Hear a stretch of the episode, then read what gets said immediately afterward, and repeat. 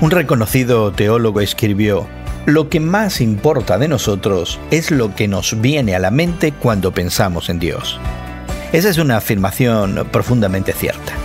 Lo que creemos acerca de Dios cambia la forma en que pensamos sobre nosotros mismos, sobre los demás y sobre el mundo en que vivimos. Hoy en la palabra concluimos nuestro estudio de las imágenes de Dios yendo al Nuevo Testamento. En Efesios, en el capítulo 1, el apóstol Pablo ora por la iglesia. Su deseo más profundo es que tengamos un mejor conocimiento de Dios.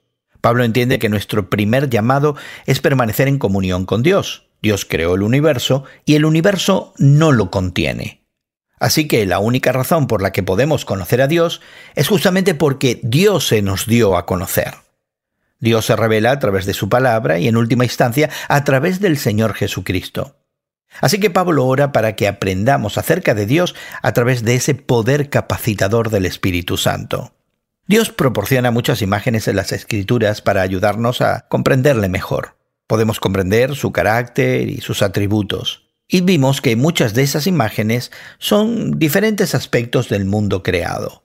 Dios se presenta como luz, agua, fuego, escudo, un león, un águila, un oso, también examinamos eh, diferentes ocupaciones humanas que ilustran aspectos del carácter de Dios. Finalmente miramos las imágenes más íntimas de Dios como Padre y Esposo. Piensa en el día de hoy, ¿cuáles son las imágenes de Dios que más te impactaron? Reflexiona sobre ellas y hazlo con gratitud en tu corazón.